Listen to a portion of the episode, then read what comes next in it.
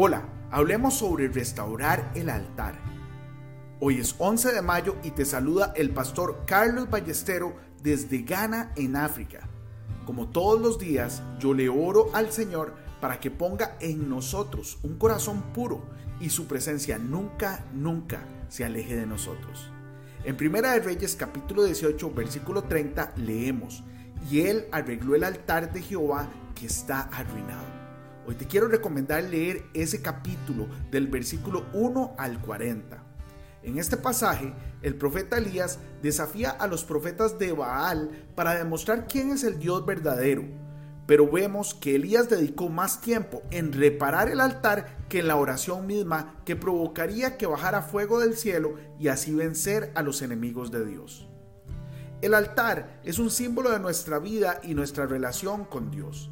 Si nuestro altar está en ruinas, nuestra relación con Él también lo estará. ¿Qué puede destruir nuestra relación con Dios? El pecado es el mayor enemigo de nuestra relación con Él.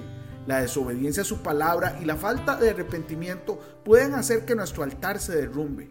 También la falta de tiempo dedicado a Dios, las relaciones destructivas, la falta de perdón, la falta de amor, la falta de confianza en Dios, entre otras razones, pueden dañar y destruir nuestra relación con Dios. Pero ¿por qué es importante restaurar nuestro altar antes de orar? Porque nuestras oraciones no serán efectivas si nuestro altar está en ruinas. No importa cuánto oremos o cuántas palabras usemos, si no tenemos una relación saludable con Dios, nuestras oraciones no serán respondidas.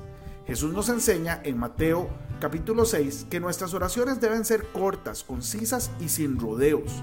El ejemplo de Elías nos muestra que una oración breve y poderosa puede mover el corazón de Dios. Él oró menos de 30 segundos, pero fue suficiente para que bajara fuego del cielo y encendiera su altar con el fuego de Dios. Por eso, es importante que dediquemos tiempo para restaurar nuestro altar y nuestra relación con Él. Debemos arrepentirnos de nuestros pecados y buscar su guía a través de su palabra. Debemos renovar nuestra fe en Él y buscar una relación más profunda con nuestro Creador. Si queremos tener una oración efectiva, y que nuestras peticiones sean respondidas, debemos asegurarnos de que nuestro altar está en buen estado. Debemos alimentar nuestra relación con Él y buscar su presencia en nuestra vida diaria, escuchando su voz y siguiendo cada instrucción y consejo que nos da su Espíritu Santo que mora en nosotros. Hoy bendigo tu vida en el nombre de nuestro Señor Jesucristo. Amén y amén.